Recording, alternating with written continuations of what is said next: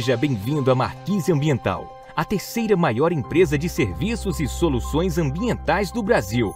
Implementamos a primeira planta de biometano do Norte Nordeste, a maior da região e segunda maior no país. Única a injetar 100% de biometano na rede de distribuição de gás, estando entre as quatro produtoras regulamentadas pela ANP no Brasil. Mas falar de biometano é falar também do potencial de nossos aterros sanitários, que transformam resíduos orgânicos em soluções ambientais inteligentes, em energia limpa, para que assim possamos cuidar das pessoas e do meio ambiente. Vem transformar o futuro com a gente.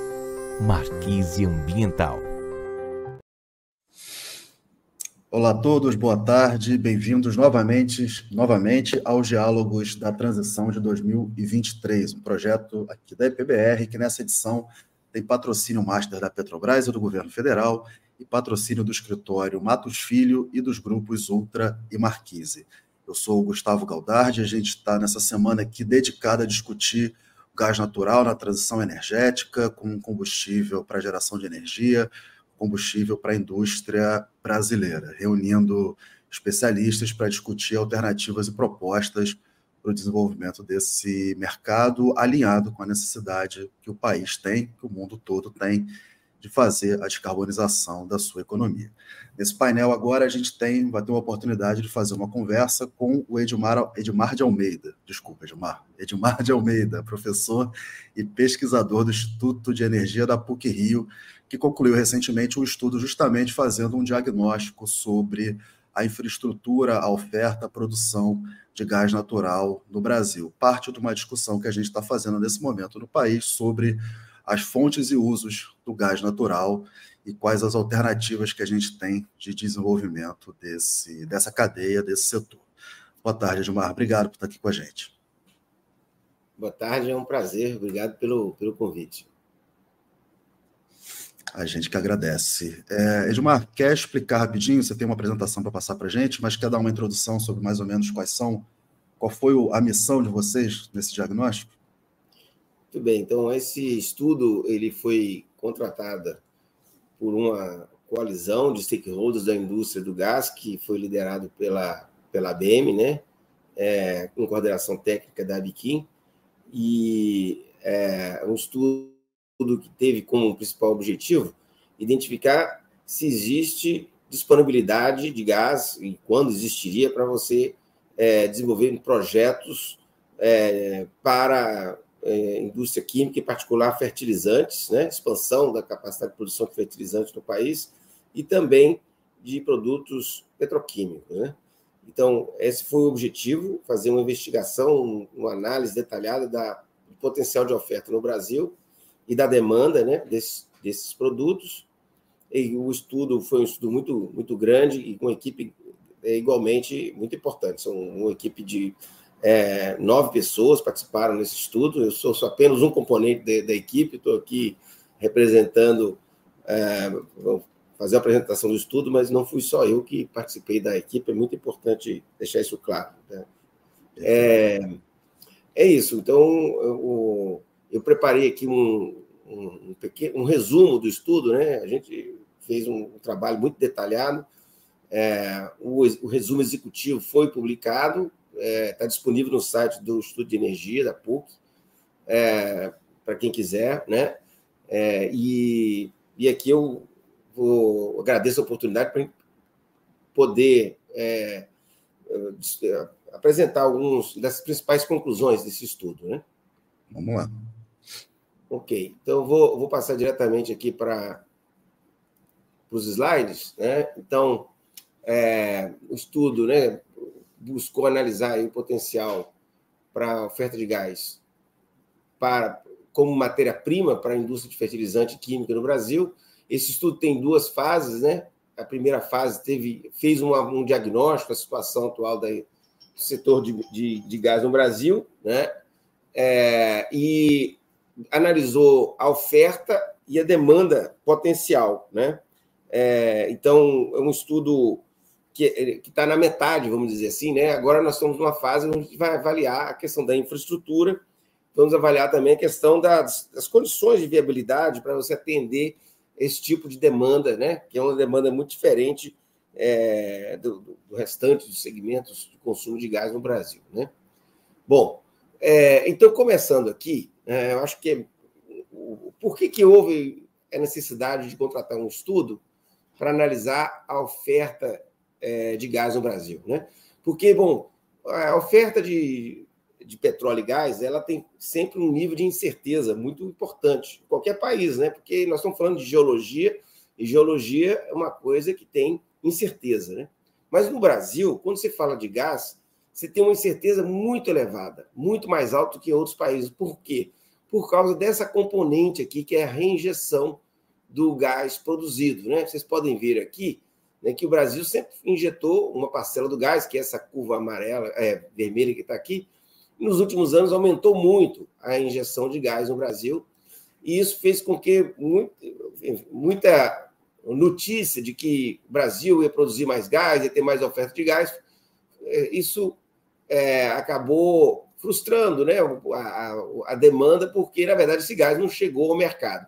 A parte azul aqui mostra justamente o contrário, que a partir de 17, a oferta de gás nacional ao mercado vem caindo por causa do aumento da reinjeção. Então, vamos dizer, é uma questão muito importante para entender que está acontecendo na indústria do gás no Brasil é entender justamente o que está por trás dessa reinjeção, e foi um dos trabalhos que isso foi feito aqui nesse, nesse estudo. Então, atualmente, cerca é, do, é, de metade do gás é, produzido no Brasil ela chega ao mercado, né? É, e você tem um, uma parcela, é, é, perdão, metade do gás é reinjetado, ainda tem uma parcela que é consumida nas plataformas e é queimada por razões técnicas. Né? Bom, quando a gente olha a, é, a reinjeção no Brasil, ela está concentrada é, no pré-sal. Né? É, grande parte da reinjeção está concentrada. Tem um pouco de reinjeção lá em, em Urucu, né? alguma coisa como 6 milhões de metros cúbicos, mas você tem aqui no pré-sal, né, no, é, ano passado, em dezembro do ano passado, por exemplo, nós reinjetamos 63 milhões de metros cúbicos de gás no pré-sal. Nós é, consumimos na plataforma 11 milhões, foram queimados 3 milhões e 29 milhões, num total de 100 milhões, é que foram ao mercado. Né? É, então, uma das coisas que o estudo fez foi analisar exatamente por que, que se injeta tanto gás no pré-sal, e, e, isso é muito importante é, para o público entender, e quais são as razões técnicas e econômicas para essa reinjeção. Né? É, bom, o, como é que é, nós estudamos a questão da reinjeção? Né? A reinjeção no pré-sal ela acontece primeiramente porque o gás do pré-sal é um gás que tem um nível de CO2 muito elevado. Né? É, você tem campos, como o campo de Mero, que tem 45% de CO2, ou seja, do gás produzido, 45% não é gás, é CO2, né? o contaminante. É, então, esse CO2, ele, quando você quiser produzir, produzir o gás, né, ou ofertar o gás, esse CO2 precisa ser separado. Né? É, então, uma parte do gás que é reinjetado não é gás, é CO2. Né? E nós é, conseguimos, através de dados da ANPs, demonstrar que 29% do gás reinjetado no pré-sal é CO2, não é, não é gás. Né? Então, é um CO2 que é separado na, na plataforma. Aliás, esse gráfico aqui é um exercício que nós fizemos, onde a gente fez a seguinte simulação. Se nós fôssemos separar todo o CO2 que está, é, é produzido nos campos do pré-sal, né? a porcentagem desse CO2 que seria reinjetado seria 29%. Tá? Cerca de é, outros 24% desse CO2 é, separado no pré-sal, né? o que, vamos dizer, se fosse todo o CO2 separado no, no pré-sal, cerca de 24% do. Esse CO2 ele levaria junto com ele um gás que a gente chama de gás arrastado. Nós colocamos esse nome por quê? Porque as membranas que estão lá nas plataformas, né? o gás, quando ele se separa o CO2, você utiliza uma tecnologia de separação por membrana. Vem o gás contaminado, ele passa por essas membranas, a membrana separa o CO2, mas ela não consegue separar o CO2 puro. Ela separa um CO2 com um pouco de gás, que a gente chamou de gás arrastado. Então, nós chegamos à conclusão, esse estudo mostra que daquela rejeição no pré-sal, 63 milhões de metros cúbicos, 52, cerca de 52% é, é, e 2% dessa rejeição, 53% dessa rejeição é uma rejeição que seria o, o, gás, o CO2 mais o gás arrastado. Nós chamamos isso aqui de uma rejeição técnica. Por que, que nós chamamos isso de rejeição técnica? Porque não tem, não tem, você não conseguiria, de nenhuma circunstância, produzir esse gás. Okay? Esse gás tem que ser injetado por questões técnicas. Você não consegue produzir, você não pode levar o CO2 para a Terra e você não consegue separar o CO2 puro. E cerca de 47%, né, mais ou menos a metade, desses 63 milhões de metros cúbicos, metade disso é uma, uma reinjeção é, que acontece por motivos é, variados. Né? É, não é por causa do CO2. Pode ser, um dos motivos né, é o problema de falta de capacidade de escoamento. A própria Petrobras já é, anunciou isso na imprensa, né? Que está hoje uma parte do CO2 que está sendo, do, do gás que está sendo injetado na, nas plataformas, ela se deve ao fato de ter atrasado a Rota 3. Né?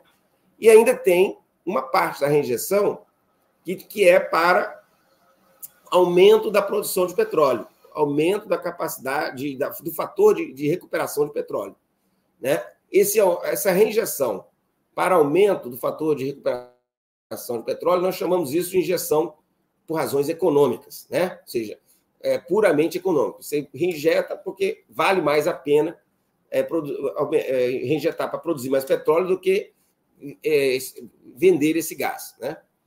Então, esse, essa figura aqui eu acho que é fundamental para a gente entender né, a questão do, do pré-sal, né? E, e, e, a mensagem principal aqui é que cerca do que nós injetamos no, no pré-sal, metade disso praticamente é, é reinjeção técnica, não tem o que ser feito. A outra metade ela é um, é um problema de infraestrutura e um problema de injeção econômica, ou seja, supostamente as empresas estão ganhando mais dinheiro produzindo petróleo do que produzindo esse gás. Né? É, nós não, não analisamos essa reinjeção econômica né, para ver o quanto que as empresas estão ganhando a mais com petróleo, a gente não entrou nessa análise, né, mas é, isso acontece. Bom, é, ok, então o que, que nós fizemos? É, vamos é, qual seria? Nós fizemos uma simulação e, nós olhamos todos os campos do pré-sal. É, e, e, e, não só que eles produzem hoje, mas também a previsão de produção desses campos do pré-sal, né, através de informação das plataformas, informação que as empresas, dos planos de desenvolvimento, nós chegamos a, a, e nós olhamos assim, qual seria a produção, né, é, considerando, né, retirando esse gás aqui. Né? Então, retirando esse gás, que seria a injeção técnica, o pré-sal teria essa curva de produção aqui. Então, vocês veem aqui os campos, né? aqui são as rotas, rota 1, 10 milhões de metros cúbicos, rota 2, né? e rota 3, 18 milhões de metros cúbicos. Né? Bom, ou seja, é, se houvesse somente reinjeção técnica no pré-sal, ela teria uma, o pré-sal poderia produzir mais gás do que nós temos de infraestrutura. Mas nós sabemos que o que tem de infraestrutura hoje no pré-sal é para escoar 38 milhões de metros cúbicos, ou seja, ainda não tem porque vai faltar, vai entrar a rota 3, mas a rota 3 está prevista para entrar ano que vem. Tá? Então, uma parte disso aqui, que está acima da rota 3, isso aqui é rejeição, é, vamos dizer, por razões econômicas, né? é, não é por questão de infraestrutura, o, o, falta de infraestrutura. Certo?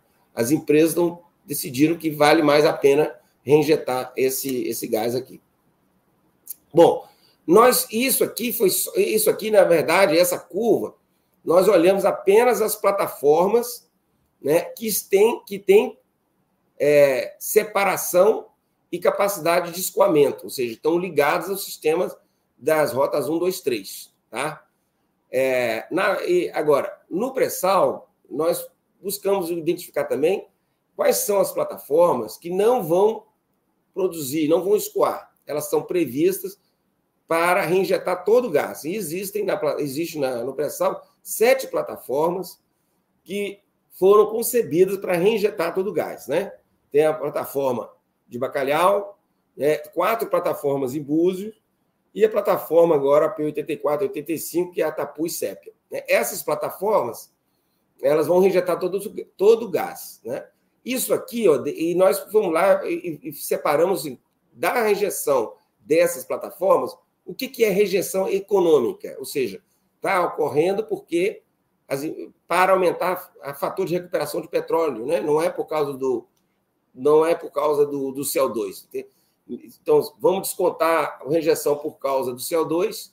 O que, que sobraria é esses 38 milhões de metros cúbicos aqui. Então, nós temos um volume importante de gás sendo reinjetado nessas sete plataformas para aumento da, estimula, da produção de petróleo, né? para estimular a produção de petróleo no Brasil.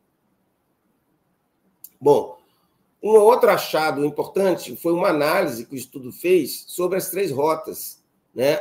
A, a rota 1, que está aqui, a rota é, do, é, 3, que está aqui, né? E a rota 2. A rota 3, ela deve entrar ano que vem, né? Tudo dando certo. Ela já está pronta, o que está atrasado é a, a planta é, de processamento de gás, né?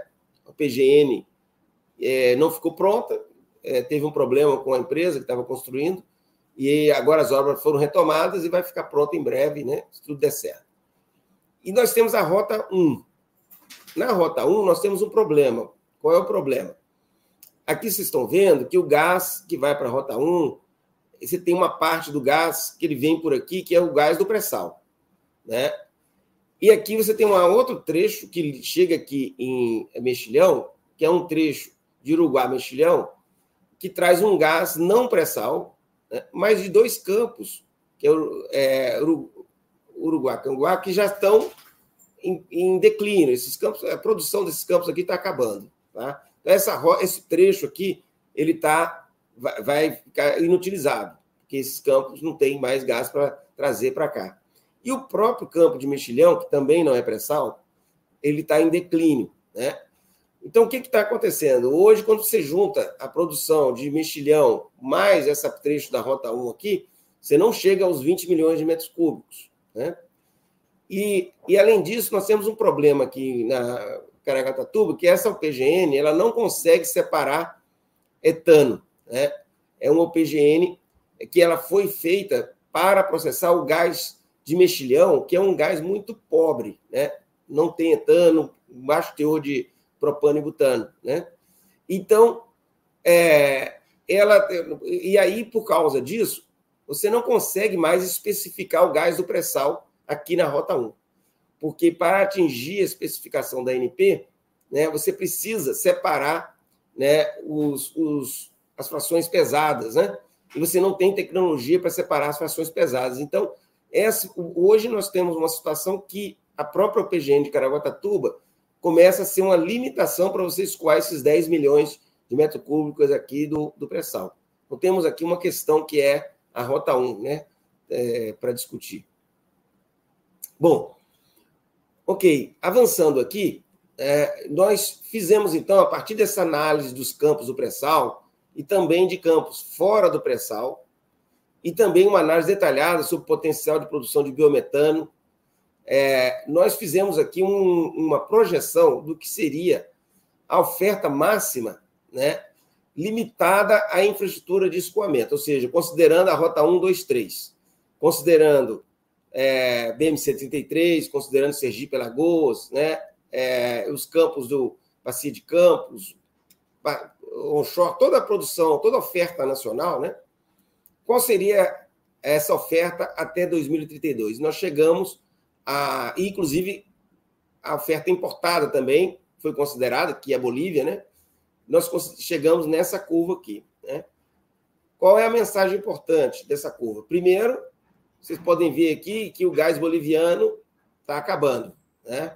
A Bolívia tem uma, uma forte queda na sua curva de produção, a capacidade de exportação da Bolívia vai, é, a gente prevê que até o final dessa década, né, vai ficar muito reduzida se não acabar. Né?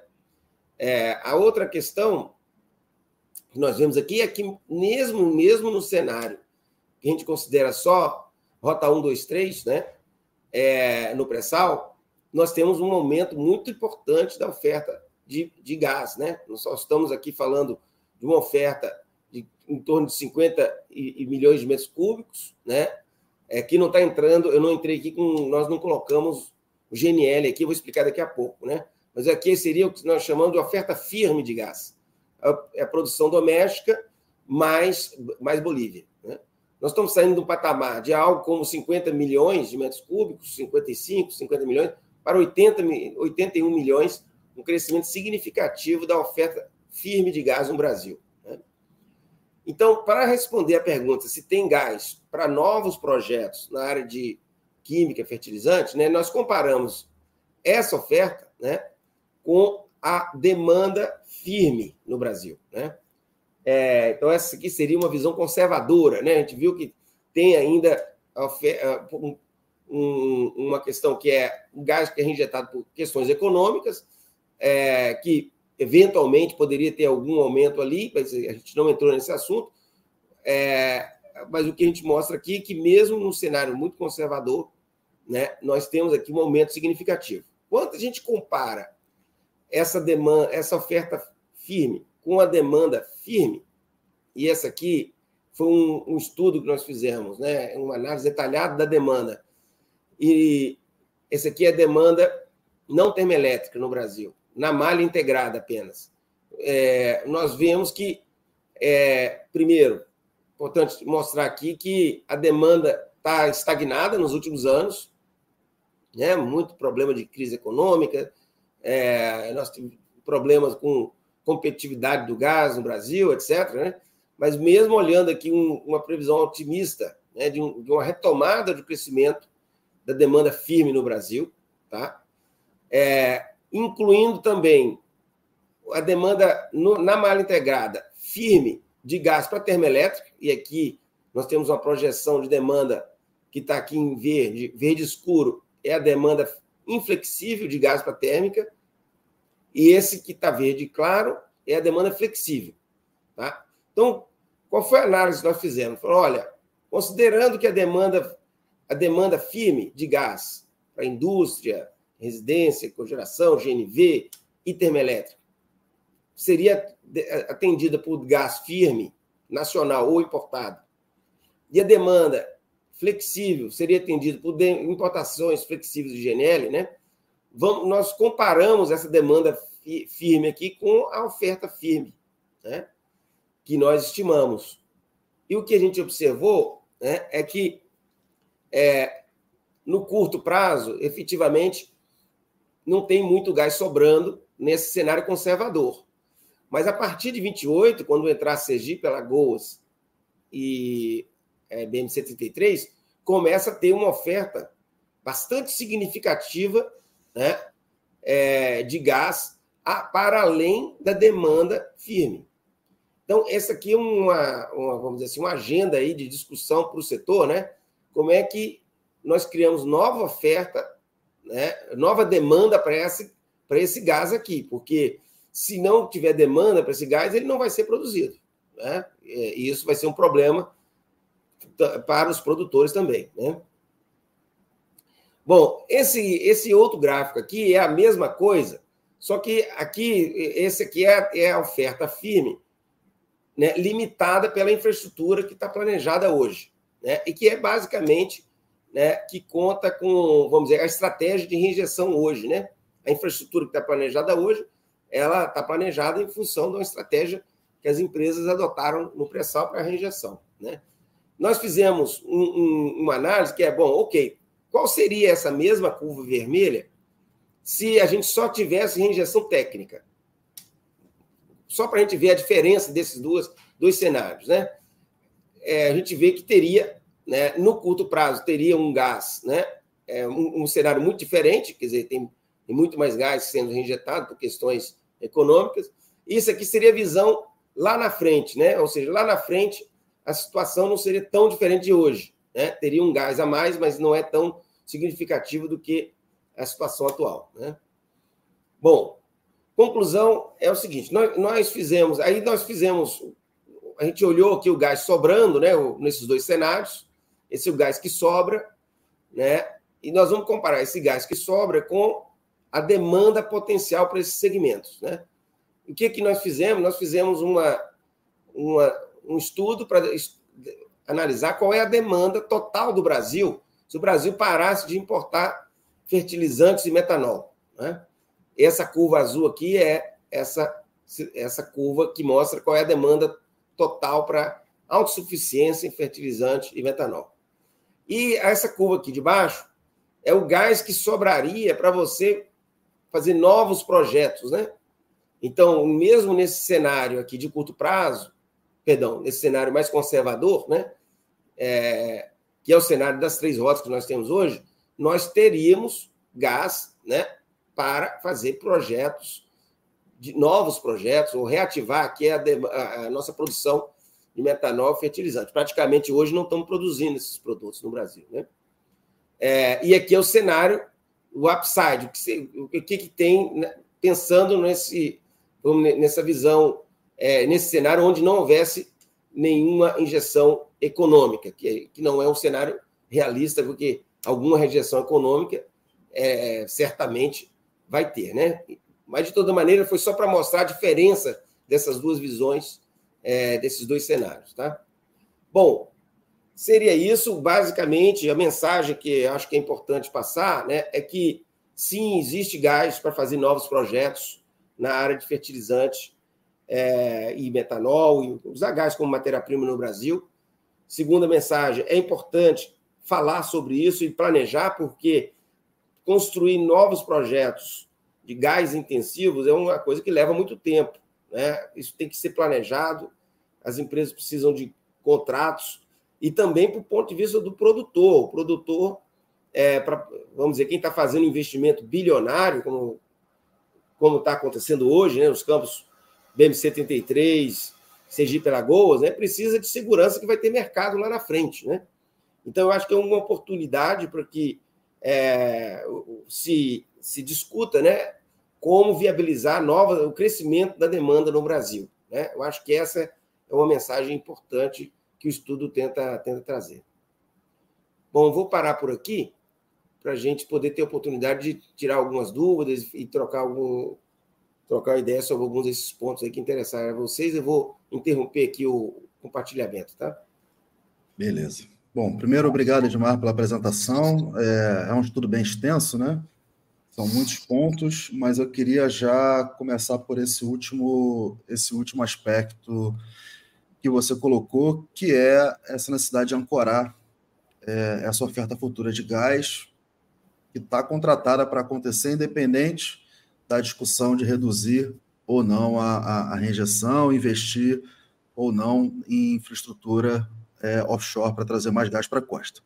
É, existe uma, uma discussão, né, a história do ovo e da galinha, como sempre, que é como que quem paga, né? Quem, quem, quem ancora, onde, onde ancorar os investimentos é, para esse gás novo.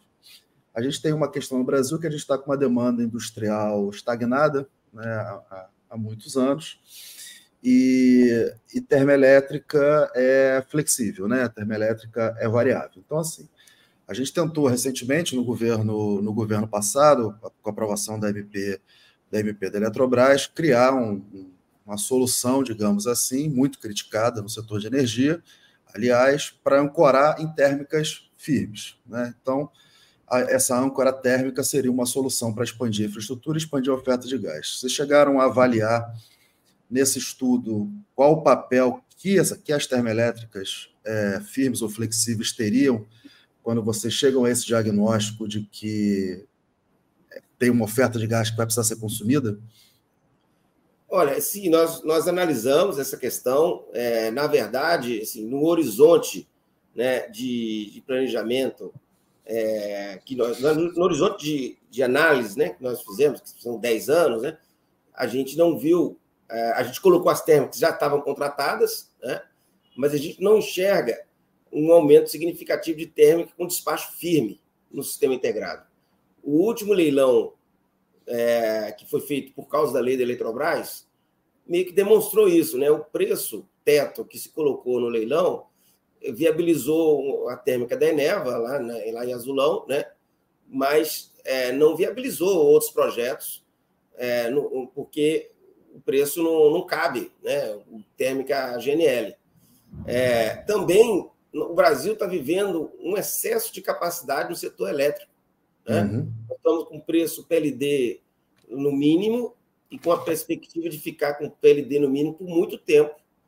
É, e, portanto, não vejo muito espaço né, de você pensar em adotar térmica é, como âncora, um despacho é, inflexível é, de maneira significativa. Acho que é um caminho que já foi pensado no setor, é, eu mesmo já fiz estudos sobre isso, etc. Mas hoje em dia, é, eu acho que o cenário para esse tipo de solução se tornou mais desafiador. Né? Portanto, acho que pensar na indústria né, é, uma, é um caminho que tem que ser explorado. Né? É, e, em particular, a questão do fertilizante, a gente, é, a gente sabe que fertilizante é uma questão complicada, porque ele é produzido em países cujo preço do gás é muito barato, né? É, uhum. Rússia, Bielorrússia, Catar. É, mas também a gente tem que se perguntar né, se é razoável o Brasil, sendo um dos celeiros do mundo e cuja agricultura depende do, não não é viável sem fertilizante nitrogenado, se a gente não consegue produzir, se é razoável a gente importar 100% dos fertilizantes. Essa é uma, uma questão de política pública é importante, inclusive tem é, discussões no Congresso sobre isso, propostas de lei, etc. E, portanto, acho que aqui é uma oportunidade para a indústria do gás, né? Quer dizer, é, a despeito da questão da viabilidade, que tem que ser discutido quais seriam os caminhos, pode ser que é, algumas plantas de gás, mesmo que o Brasil não se torne autossuficiente, não, talvez não seja o melhor caminho, né? Se tornar autossuficiente, mas ter alguma produção aqui é, seria interessante para o país não ficar tão é, exposto né, a, a, questões de geopolítica, como a gente viu agora com a guerra da Rússia. Né? O Brasil teve problema, passou por situações, eu acho, é, desagradáveis, né? com a agricultura brasileira teve que enfrentar situações desagradáveis com essa questão da guerra aí, por causa da nossa dependência praticamente total na importação. Né? Perfeito. Bom, é, ainda olhando esse ponto da oferta de gás natural. É, a gente, tirando, tirando a questão do Rota 3, que atrasou, e a Petrobras, de fato, a Petrobras ela sempre acaba sendo a nossa referência, afinal de contas, é a operadora, é, é a titular da, da, de toda a infraestrutura hoje do pré-sal, então acaba sendo a nossa referência. Mas é bom lembrar que tem os sócios também, tem outros operadores, nem todo o gás que chega pela infraestrutura da Petrobras é da Petrobras. Mas a Petrobras, como líder desse mercado, ela acaba também liderando esse, esse debate e ela coloca é, uma questão bem objetiva, que, tirando o atraso do Rota 3, que ali sim teria um, entre aspas, desperdício, hoje a infraestrutura offshore está corretamente dimensionada para os projetos que estão contratados. Por quê? E talvez aqueles slides sejam mais, os slides onde tem as plataformas, as sete plataformas, sejam o que mais bem explica isso, é, a Petrobras entende que aquelas quatro de Búzios mais as duas da seção onerosa, elas precisam reinjetar todo o gás para produzir mais petróleo. Né? Essa é a discussão que está que tá posta. Inclusive, também que tem apresentado números de que isso é, o saldo disso é positivo para o país em termos de arrecadação de royalties participações especiais. Vocês identificaram caminhos dentro desse diagnóstico é, caminhos para entrar nessa discussão que apontem é, é, alterna, que apontem contrapontos a, esse, a essa visão hoje da Petrobras?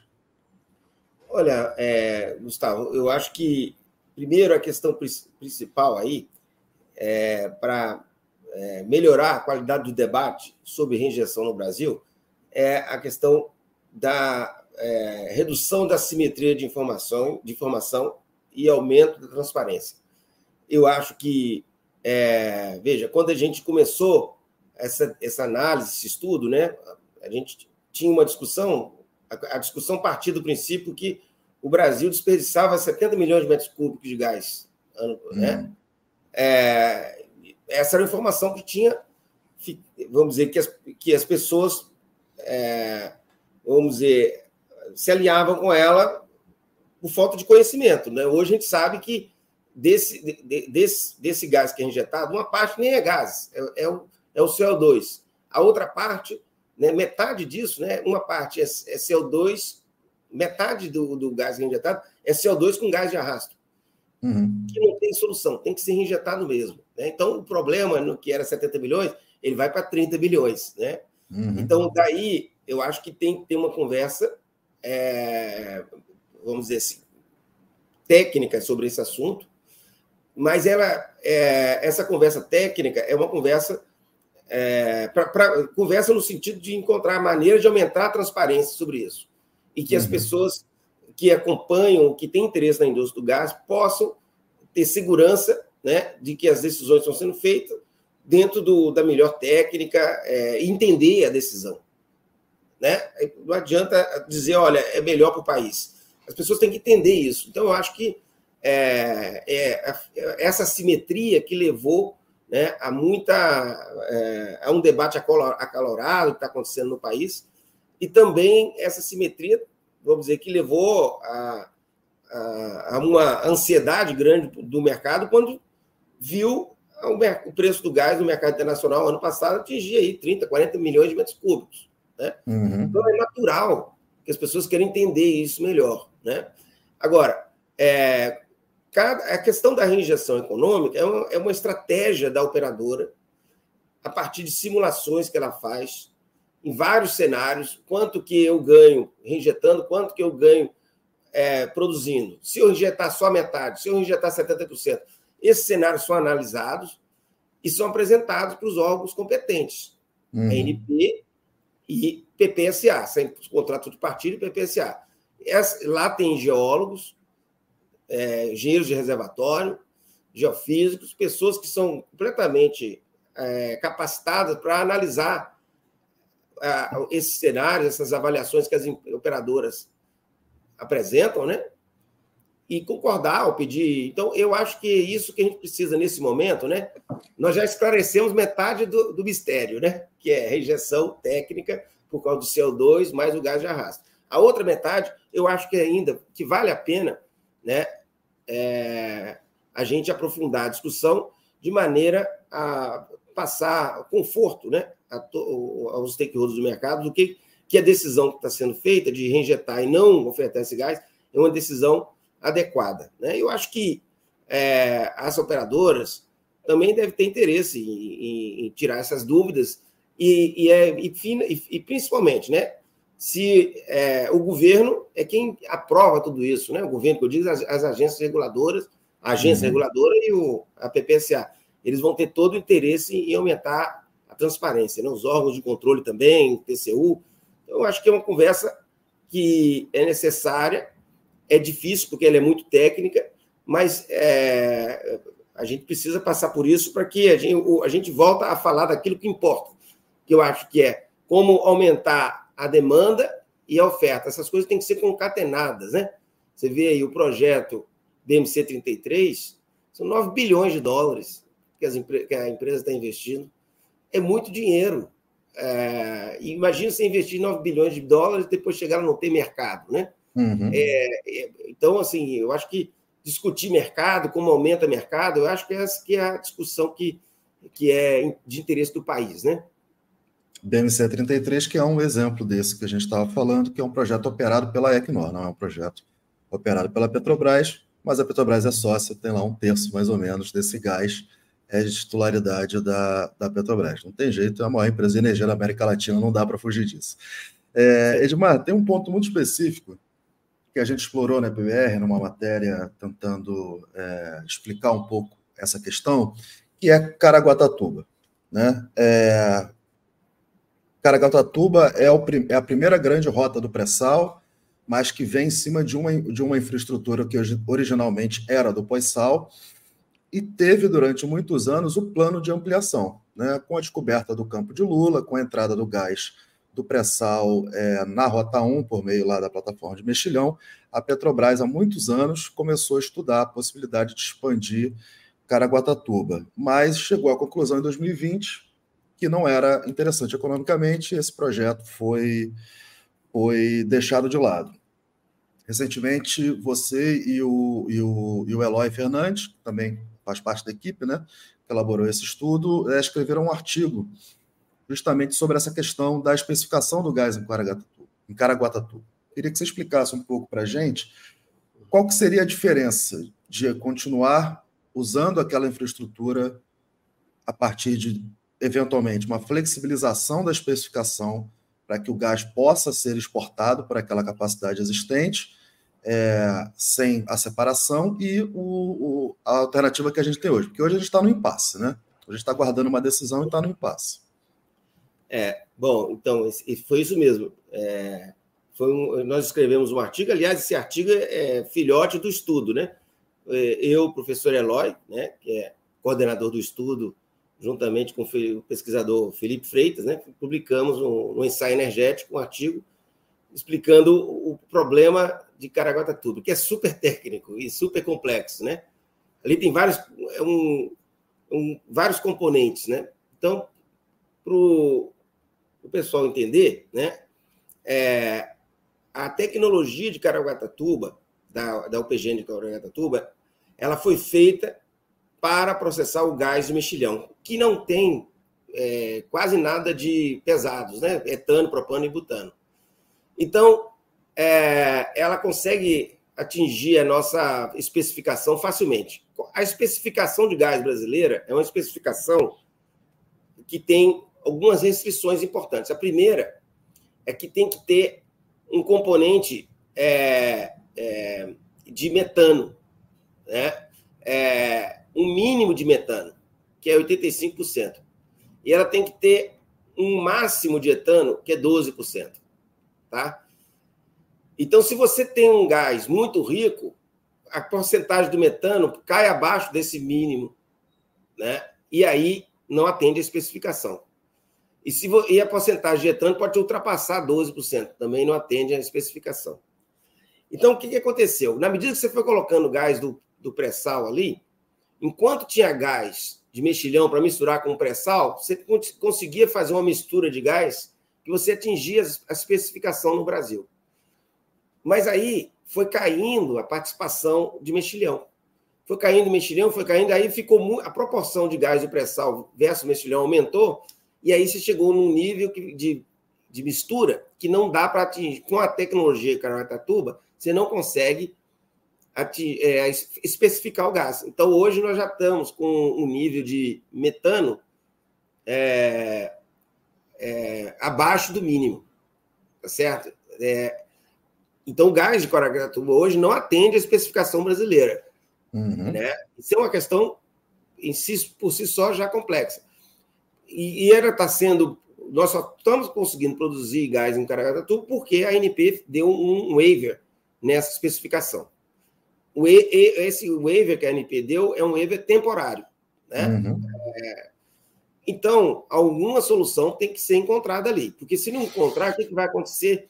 A gente, a, a, a proporção de mexilhão que está caindo 10% ao ano vai só diminuir, e aí você vai ter que diminuir também a proporção do pré-sal para atingir a mistura que você consegue processar. Então, isso vai criar uma restrição ao uso da Rota 1, uma diminuição da oferta doméstica por questão de UPGN. Né? É, e, e, aí tem uma. Aí você tem duas soluções, né? A solução que é mudar a especificação da, uhum. do gás no Brasil, né? deixando produzir com especificação diferente, ou mudar a tecnologia da rota. Né? É, o debate de mudança de especificação de gás no Brasil, ele já tem, nós temos aí talvez uns 10 anos que existe esse debate e ele não avança. E ele e é, e é, muito difícil mexer em especificação porque há um receio muito grande dos consumidores. Imagina carros a GNV, etc, etc, é, é, motores, etc, com medo de se abrir flexibilidade na especificação, você pode atrapalhar a qualidade do gás e, enfim, o rendimento dos equipamentos, etc. Então, essa, é, você não consegue avançar nem nesse debate de especificação, e os investimentos para você mexer na UPGN de Caraguatatuba vão levar muito tempo, leva pelo menos uns três anos. Então tem que tomar uma decisão, e rápida, porque senão você cria uma restrição para o aproveitamento de uma infraestrutura que é muito importante para o país. Né? Sem contar que se você mudar a tecnologia é, de, de, de Caraguatatuba, botar uma desetanizadora, tirar os líquidos, você vai ter uma maior oferta de líquidos ali que você poderia fazer, é, aproveitar na indústria petroquímica. Né? Perfeito. E também tem aquela questão do trecho de Uruguai, né, que hoje é um, é um gasoduto que está em razão é. do fim da vida do, dos campos. Né? O fim do ciclo de vida dos campos natural é um gasoduto que está com um trecho é, ocioso. E um gasoduto de gás não associado, né? uma, uma produção Exato. de gás não associado, que é diferente, é completamente diferente de toda essa discussão que a gente está tendo do, do pré-sal. Mudou muito rápido, num intervalo de tempo curto, né, de 10, 15 anos, mudou muito rápido essa, essa geologia, digamos assim, a, a economia dessa geologia da Bacia de Campos e Santos aqui no, no Brasil. Você está é... certo, Gustavo. É, sobre esse ponto, acho que foi bom você lembrar. Um, um dos achados também no estudo, né, é que é, a participação de gás não associado no Brasil vai reduzir, já é pequena, vai reduzir mais ainda. Então, nós temos que falar sobre estocagem no Brasil, porque a flexibilidade da oferta está cada vez menor, né? É, então, é um tema que, que, é, que, é, importante, porque quase todo o gás do Brasil agora vai ser, daqui a pouco, praticamente tudo vai ser gás é, inflexível e associado, né? Uhum. É, trocando em miúdo, de repente, para alguém que não está tão habituado a essa discussão, o gás associado ao petróleo, se, se parar de produzir o gás, não produz o petróleo.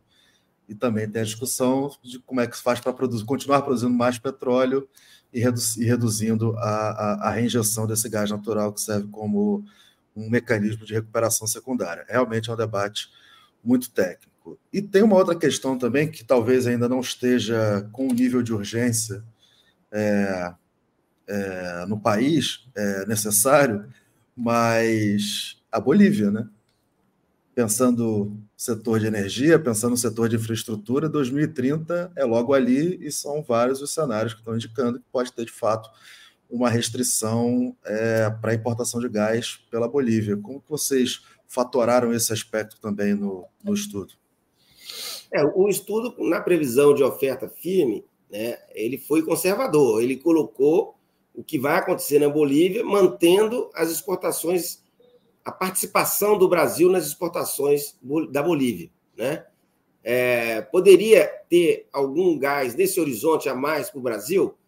É, sim, poderia se por exemplo, a Bolívia parasse de exportar para a Argentina, ela, ela, exporta 40% do gás que ela exporta para a Argentina e 60% para o Brasil. Se esses 40% que vão para a Argentina viessem para o Brasil, a gente poderia ter um pouco mais de gás boliviano.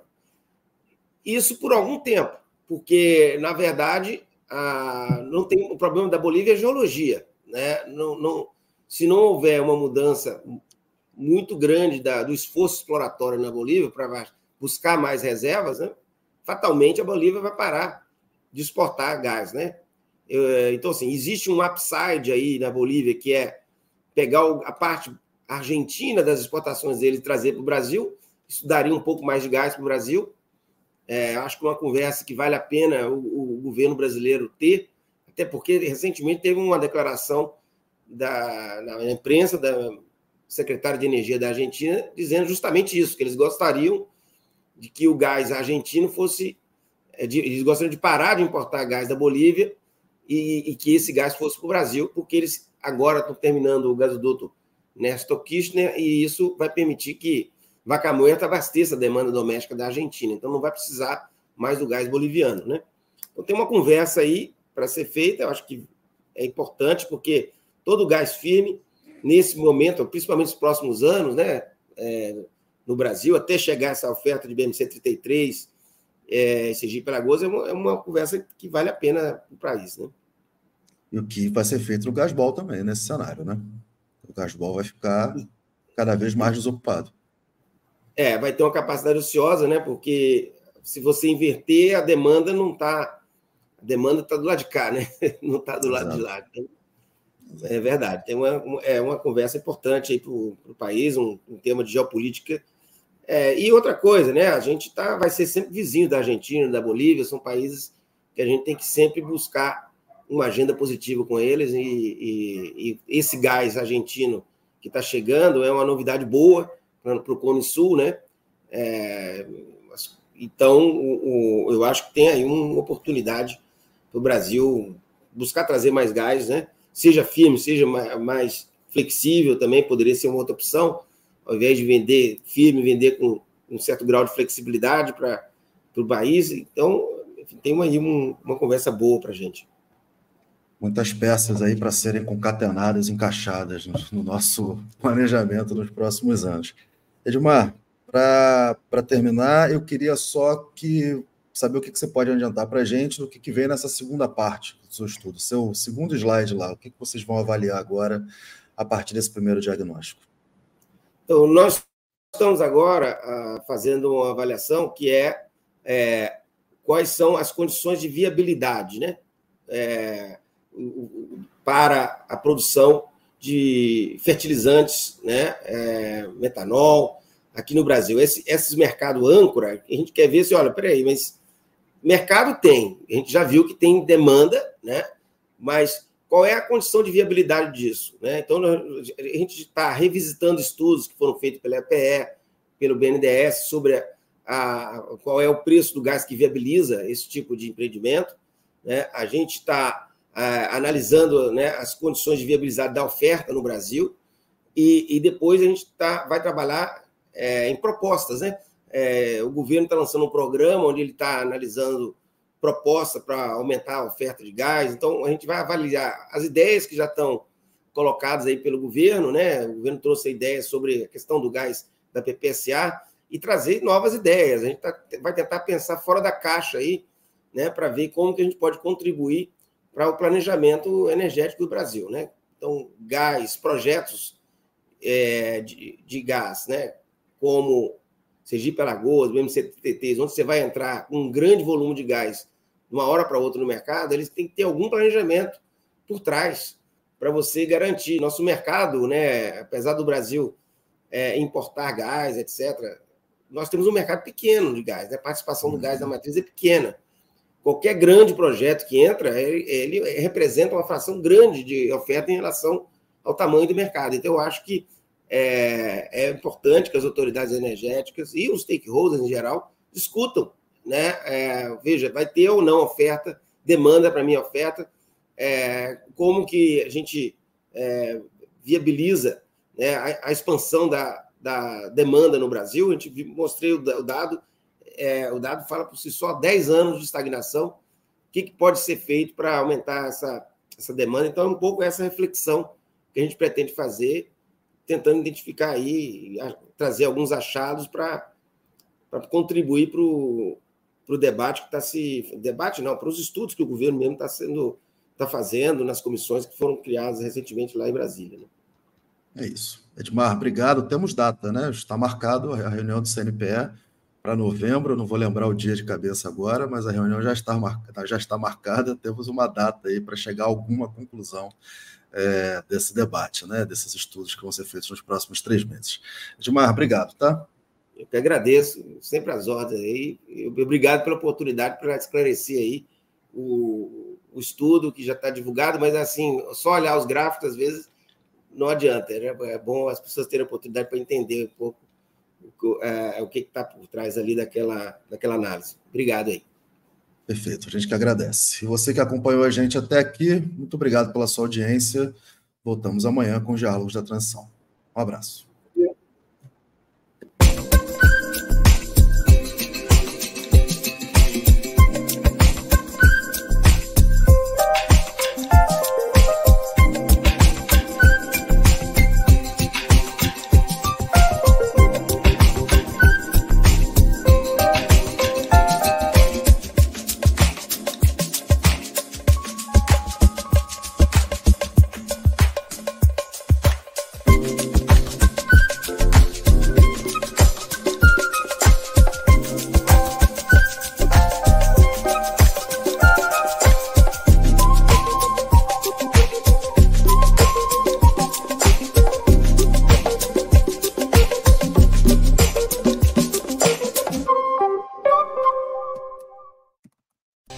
Seja bem-vindo à Marquise Ambiental, a terceira maior empresa de serviços e soluções ambientais do Brasil. Implementamos a primeira planta de biometano do Norte Nordeste, a maior da região e segunda maior no país. Única a injetar 100% de biometano na rede de distribuição de gás, estando entre as quatro produtoras regulamentadas pela ANP no Brasil.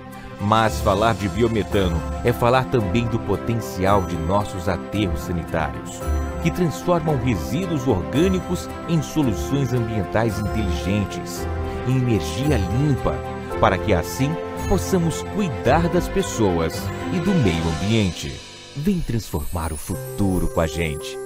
Marquise Ambiental